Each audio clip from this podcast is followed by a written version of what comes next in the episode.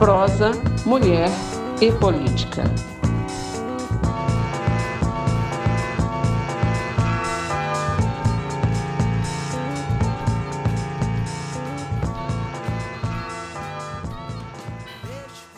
Eu sou Geralda Cunha. Eu sou Maiane Gontijo. Nós estamos aqui de manhã, de tarde, de noite, fazendo companhia para você, mulher, homem, LGBTQIA+, que queira conhecer as mulheres que fazem política. Venha conosco. Está começando mais um Prosa... Prosa, Mulher, mulher e, política. e Política. O Brasil é um dos países em que a participação das mulheres no mundo da política é uma das piores. Para se ter uma ideia, ele ocupa o terceiro lugar na América Latina em menor representação parlamentar feminina. A nossa taxa é de 10% a menos que a média global e está estabilizada desde a década de 40, segundo dados do site Politinsky. Esse cenário se observa em todas as esferas do poder do Estado, desde as câmaras dos vereadores até o Senado Federal. Essa taxa de representatividade ainda permanece muito baixa, mesmo em um cenário no qual 51% das eleitoras e eleitores são mulheres. Diante desse quadro, percebe-se que as mulheres não têm alcançado as esferas de poder do Estado de maneira igualitária, o que as deixam à margem dos processos de elaboração das políticas públicas, ou seja, as mulheres não se encontram devidamente representadas nesse sistema político vigente.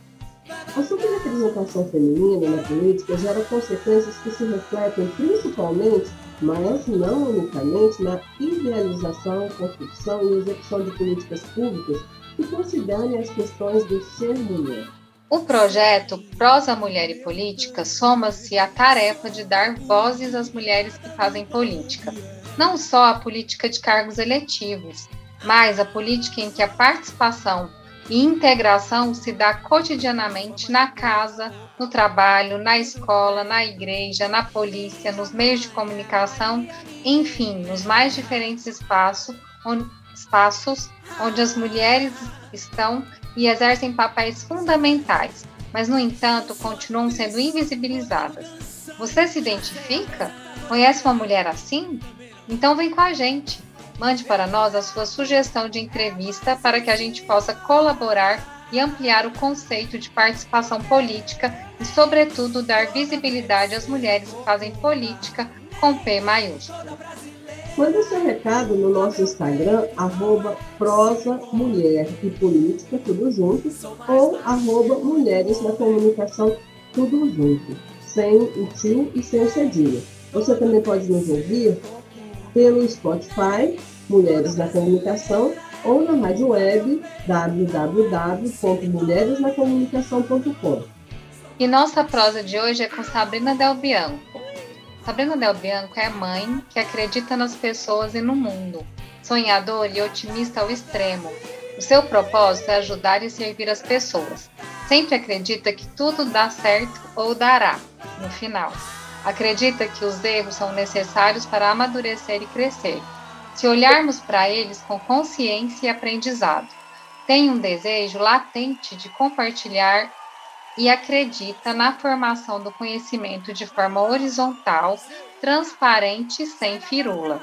É formada em artes visuais com habilitação em design gráfico, pós-graduada em cinema e gerenciamento financeiro, idealizadora e gestora de experiência do coletivo Centopeia.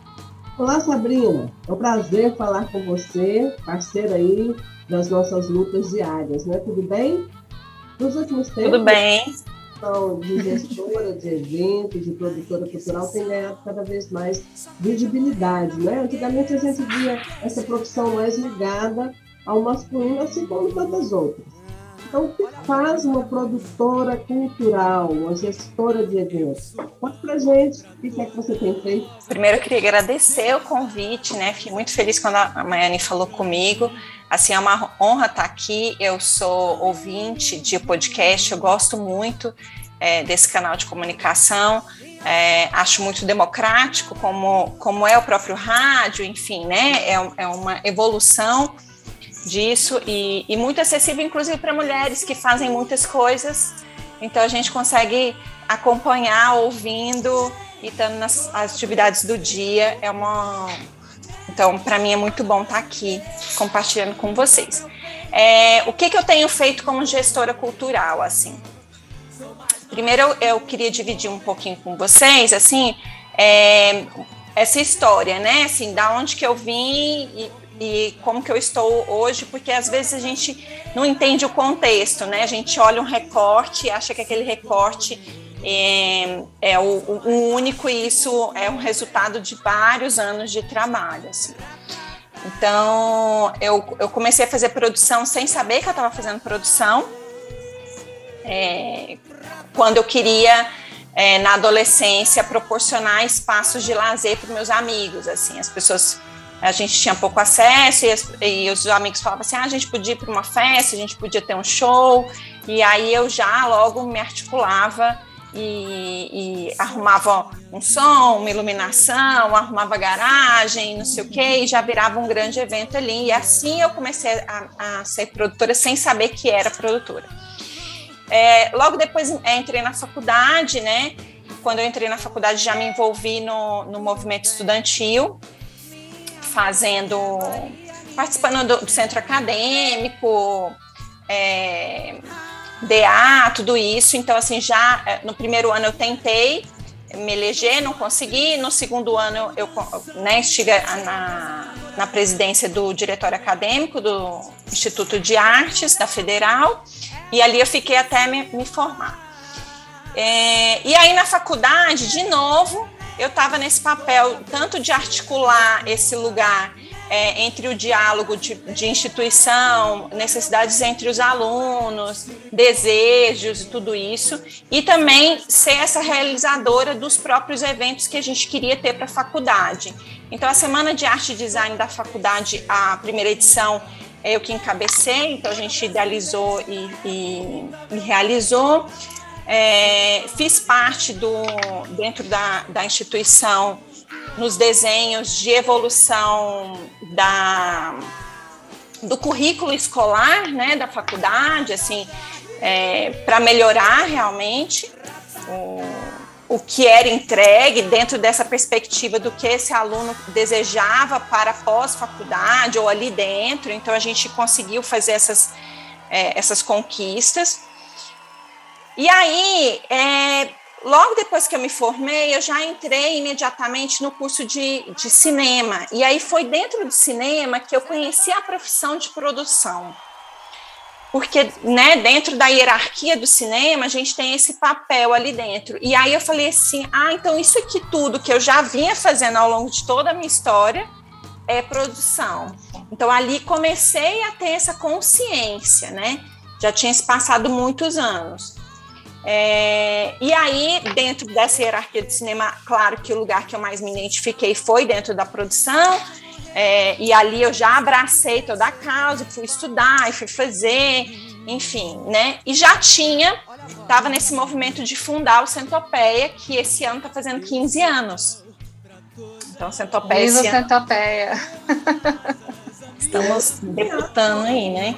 Anos não é para um, não. Não e um, um país que, que não é, estimula a criação de, de empresas, né?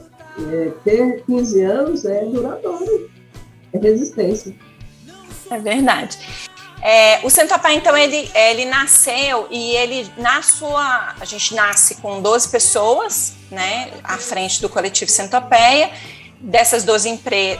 12 pessoas, é, a gente tinha seis empresas, que eram as empresas residentes, né? Que eram representativas, e a maioria mulher. Então, dentro desse, desse corpo de 12 pessoas, a gente tinha apenas dois homens então, 10 mulheres já encabeçam essa estrutura do que a gente entende enquanto coletivo, né? E aí, dentro do Centopeia, a gente começa, então, a fazer várias ações, é, trazendo a comunidade, tendo essa representação muito dentro da economia criativa, que é, é um lugar que, ao, ao passar dos anos, a gente vai entendendo como o nosso, nosso lugar confortável e, e, de, e que a gente quer defender mesmo e é o nosso lugar de fala, né? É, e aí, ao longo desse tempo, a gente vem mudando nosso formato e nos adaptando conforme o que esse mercado precisa e as pessoas que fazem parte do Centopeia necessitam também. Então esse diálogo é sempre muito aberto. O Centopeia ele é orgânico e, e, e tem essa, essa flexibilidade o tempo todo para se moldar dentro dessas realidades. Então é, é uma preocupação que a gente tem não ser engessado.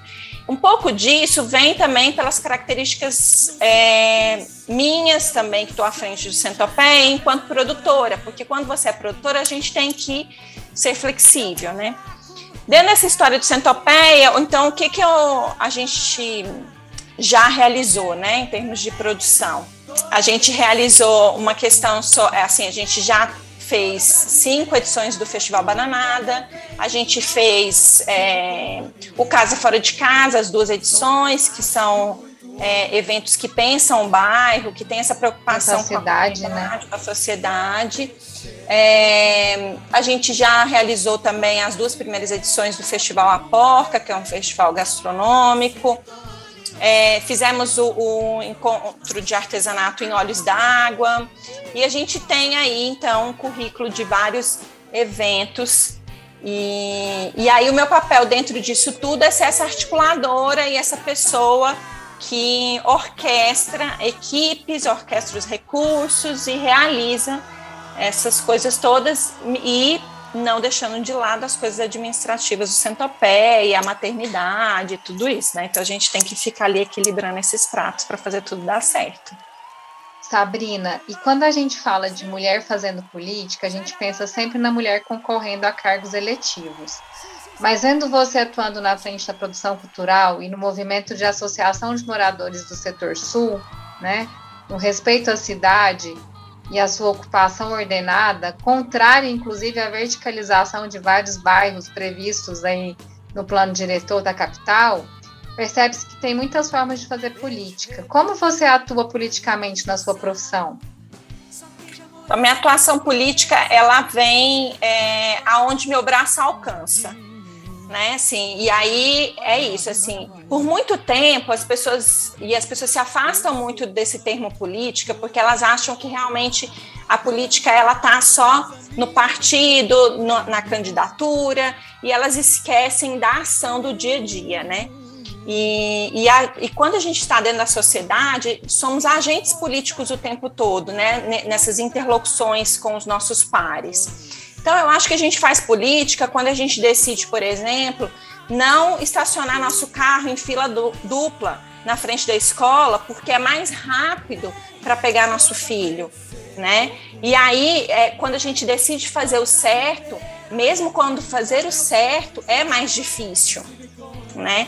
Então, é, eu acho que, que é, é nesse lugar que eu tento exercer a minha política. Então, assim, ah, quando eu vejo uma coisa, tipo assim, um vizinho, e esse vizinho tá fazendo um poço artesiano num lugar que não pode, entendeu? Assim, eu acho que é meu dever enquanto cidadão ir lá e, e procurar os órgãos públicos que são é, representativos. Né? É, são responsáveis e avisar isso, entendeu? Assim, uhum. agora, ah, e aí vem essa coisa assim, ah, eu vou me omitir porque eu não quero ter um desgaste. Não ter um desgaste é ser político ou, ou é me omitir, me isentar da minha responsabilidade também? Porque quando eu me omito, eu sou responsável por aquilo, por aquele erro, por aquela coisa. E às vezes a pessoa nem tem essa consciência de que está fazendo errado, né? Então, assim, é, eu, é, e é uma coisa muito árdua e, e que tem muito a ver com a maternidade, no sentido assim, sabe o exercício do escovar os dentes? Que a gente fica com a criança? Tem que escovar o dente, tem que escovar o dente. E os nossos filhos, eles crescem e não têm dentes podres, porque tem uma mãe que fica ali lembrando ele o tempo todo de fazer o certo, né? Então, esse e é cansativo fazer isso, né? É desgastante. Uhum. Mas a gente precisa fazer isso socialmente, porque é uma lembrança que a gente tem para as pessoas que estão próximos de que a gente tem o poder de transformar as coisas e não só aceitar o que vem para a gente Né? Então, eu tenho esse, eu, eu, quero melhorar a praça, porque o Centopé fica de frente de uma praça no setor sul. Eu me envolvi na Associação dos Moradores muito porque eu queria revitalizar essa praça, então eu passei a pandemia inteira é, limpando essa praça. Então, eu acordava três vezes é, por semana de manhã, vinha molhar as plantas na seca, porque a gente tinha plantado árvores, porque a gente queria mais sombra, é, varria, tirava o lixo, tudo isso porque eu, eu penso que o espaço público é meu também. E se eu não cuido desse espaço público quando eu, como eu cuido do meu particular, é também uma coisa errada, porque eu só aponto e falo assim, o erro é seu. Eu não estou nem criando uma política pública e nem estou sendo a agente dessa sociedade, da melhoria dessa sociedade. Então, acho que é assim que, que eu meio que atuo, assim, de uma forma, é, parece simplista, mas um pouco revolucionária ali, nessas ações um pouco do dia a dia. E aí tem as pessoas que me chamam assim, ah, porque você é muito. É, como é que é que fala? É, sonhadora? É, sonhadora e, e, e, otimista, né? E acha que o mundo é lindo e, e colorido. Você mas vive não é a, a Poliana no, no jogo do contente. Exatamente. E não é esse lugar, né? É, uhum. é, um, é um lugar difícil também de, de você levantar essa bandeira, de acreditar que pode ser melhor do que é. Uhum. E, e, nesse aspecto, né, é, quando a gente fala de coletividade, a gente às vezes é, não pensa é, como algumas pessoas que marcaram líderes, né? Eu me, me recordo sempre de algumas frases que para mim têm um significado muito grande. Eu se eu quero mudança no mundo, eu preciso começar de algum lugar. É mais fácil começar por mim do que ficar esperando que os outros façam essa mudança. Né? Então, a sua atitude de cuidar do, do espaço público certamente vai inspirar outras pessoas a também ter é, esse mesmo gesto ao invés de ficar reclamando. Isso não significa que a gente não possa reivindicar políticas públicas, exigir do poder público ah, que ele faça o papel dele, né? porque se a gente paga impostos e se a gente é, vive numa cidade é, governada por X, Y, Z, eles têm deveres com essa população. E o problema é que muitas vezes eles só governam para um segmento e os demais ficam à revelia, né? Mas eu vou emendar duas perguntas em uma aqui para você, Sabrina.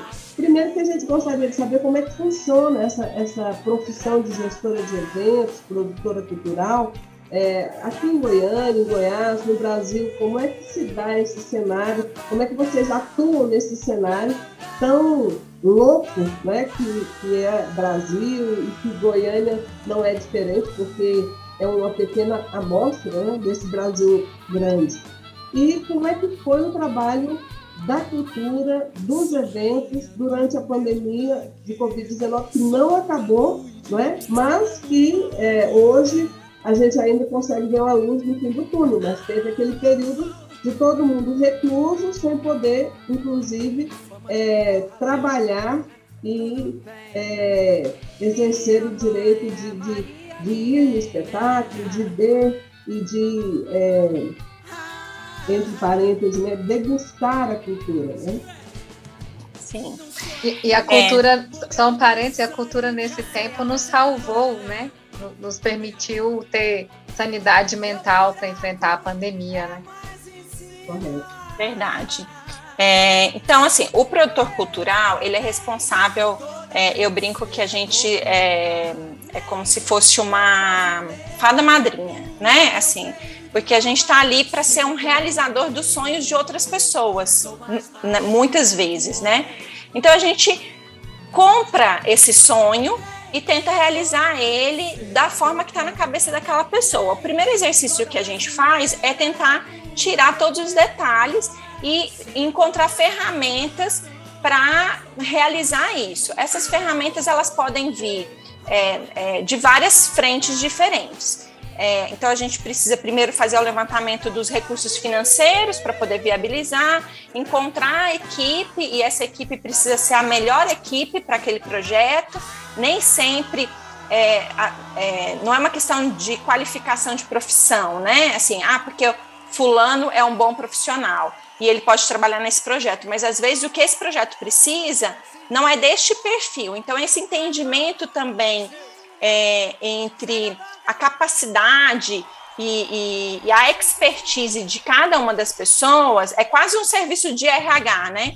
Para poder colocar ali, para poder fazer essa mágica funcionar. Porque quando a gente está, né, voltando em, outro lugar, é assim: quando você entra para fazer um trabalho formal numa empresa, você tem ali três meses de adaptação né? Para você pegar o ritmo, entender quem é a equipe é, e começar a demonstrar ali a que você veio para aquela empresa. Quando a gente está fazendo um evento, a gente não tem esse, esse tempo. Então, é, a nossa curva de aprendizado dentro desse processo, ela é quase instantânea, assim. Se você demora três dias para pegar ali o ritmo do projeto, você já não serve mais para aquilo. Então, nós, enquanto gestores e produtores culturais, a gente precisa ter esse olhar muito afinado para quem tem esse perfil, para a gente não perder tempo, porque a produção ela está sempre trabalhando contra o tempo. A gente tem pouco, é, poucos dias, ou poucos meses, ou poucas semanas para poder realizar é, e transformar é, né, esse projeto num sonho. E como que e, e, gerenciamento de crise o tempo todo, assim, essa crise vem, ah, eu tenho um recurso financeiro, ele não é suficiente para me fazer isso, então eu preciso arrumar patrocínio, eu preciso economizar aqui, eu preciso é, melhorar tal fluxo, porque isso aqui vai me otimizar tal coisa. Então a gente, enquanto é, produtor, a gente está nesse lugar, é, né? Tudo muito mesclado. RH, gestor financeiro, gestor de crise, para poder fazer isso tudo funcionar.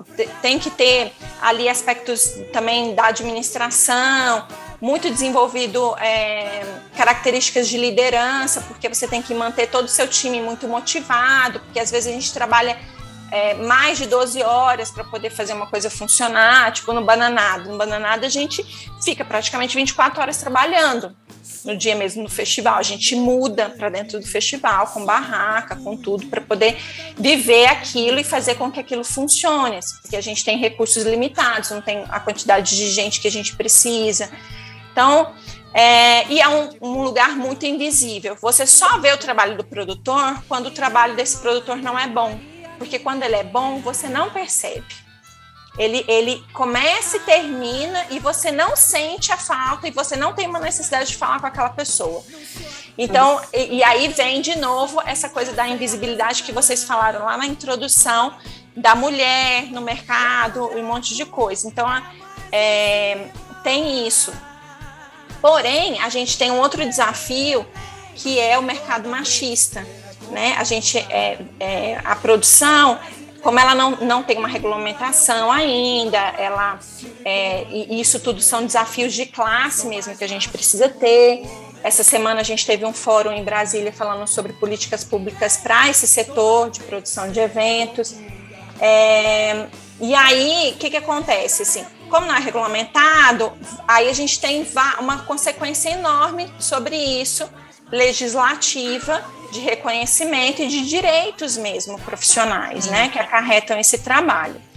Agora voltando, né, complementando aí sobre a questão da pandemia, é, a, foi muito difícil para quem faz evento dentro da pandemia, porque a gente até a gente se adaptar à, à tecnologia, porque a gente tem é, uma quantidade muito, muito grande de pessoas que trabalham com eventos, não só uma diretamente, cadeia, né, é a cadeia produtiva inteira, que ela tem um trabalho muito braçal, muito dessa energia do, da, da, correria e tal, e pouco é, administrativo no sentido de ficar na frente de um computador. Então essas pessoas realmente tiveram que se reinventar.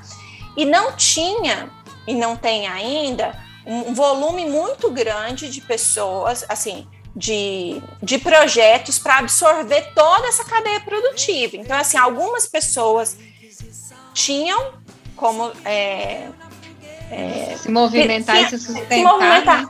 é, ter esse trabalho, mas uma quantidade muito grande de pessoas ainda passaram muita necessidade porque não conseguiram, porque estavam em outro lugar.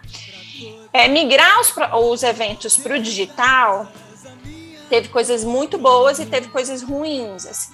A gente, é, eu participei do, do festival da FETEG de teatro durante quase um ano, né, de exibição. E, e a, o teatro precisa muito do público, né? E aí, quando você está nesse online, esse, você não tem essa fluidez. Interação. E aí, isso é muito difícil. Mas a gente teve algumas algumas peças e, e algum, alguns insights de grupos que permitiram um pouco isso, né? Os Abris que conseguiu com, com muita maestria e, ele, e eles têm né, essa articulação com a criança é, muito fluida e eles conseguiram levar isso para o digital. A gente, em contrapartida, a gente teve situações onde é, intercalou aí essa coisa do, do audiovisual vir para as outras áreas, porque para você ter uma experiência boa no online, a gente precisava dessa, dessa interlocução com o audiovisual para fazer captação de áudio, de vídeo, para que a pessoa, o espectador, tivesse a mesma sensação. Então, no primeiro ano foi muito mambembe e depois as pessoas começaram a se profissionalizar e eu acho que é um caminho sem volta, assim, a gente tem é, pelo menos os eventos corporativos, de palestras, de uma série de coisas, a gente não, não vai retroceder sem o online. Então, acho que teve... Sabrina, e, e assim, como mulher, mãe, profissional da área de cultura e também da comunicação, né? Que você também né, está na área da comunicação como designer, né? E como é que você vê a participação das mulheres nos espaços políticos? É, na sua opinião, o que precisa ser feito para aumentar a participação das mulheres nos cargos eletivos? E aí eu já vou emendar também a, a pergunta final, né? A gente já está chegando no fim da nossa prosa, que está muito boa, mas já está acabando. É, qual que é o seu recado para quem está nos ouvindo? Olha, é, eu acho que, que é um caminho é, ainda de muitas conquistas, né, para as mulheres atingirem esses cargos eletivos. Mas eu acho que a gente está num caminho muito bom. Nas últimas eleições a gente teve uma quantidade de candidatas mulheres muito grandes. Eu acho que nos próximos anos a gente vai conseguir é, ver como que isso vem re, reverberando, né, assim, socialmente. Eu acho que as mulheres elas têm uma capacidade holística de ver o todo muito diferente dos homens por pela nossa própria natureza é, mesmo de resolver problemas e, e de ser mais empáticas com, com a sociedade, com os próximos, a gente consegue ver os, os problemas por uma outra ótica, que eu acho que a humanidade precisa disso e a pandemia veio aí para né, mostrar isso para a gente mais. Essa, essa linha muito dura, é, muito ligada ao, ao financeiro, a lucros, é uma coisa que já está defasada. Então a gente precisa remodelar isso e a, e a gente só vai conseguir remodelar isso se a gente tiver mais representatividade das mulheres nesse lugar. Assim. Eu acredito muito nisso. E eu acho que, que eu, é, né, você citou no início, né, na introdução, essa, esse eleitorado feminino que a gente tem. Né? Eu acho que um, que um exercício de, é muito desafiador vai ser conquistar esse, eleitor, esse eleitorado feminino para que é, essas mulheres votem nas mulheres. Né? Eu acho que a gente precisa mais dessa so, é, é, sororidade. Sororidade. é, sororidade. É, a gente precisa muito mais disso, assim, a gente tem que se apoiar, a gente tem que dar as mãos umas para as outras, porque a gente é, é só assim que a gente vai conseguir fazer com que a nossa voz seja ouvida mesmo, né? Assim.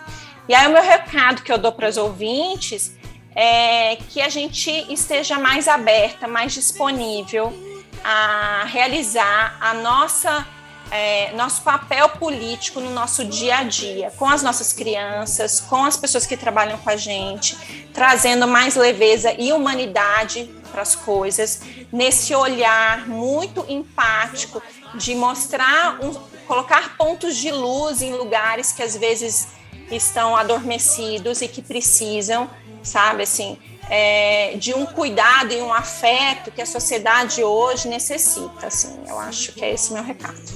Ai, que recado bonito, Sabrina. É isso mesmo. Você já falava lá no início que você é otimista por natureza e que acredita sempre que no final tudo dá certo, não é? Então, para a gente ter realmente essa visão holística do mundo, da, da, dos nossos desafios, a gente precisa realmente estar imbuídas e as mulheres sabem disso. Acho que elas só não, não sabem do potencial que elas têm para fazer essa transformação Exato. no mundo.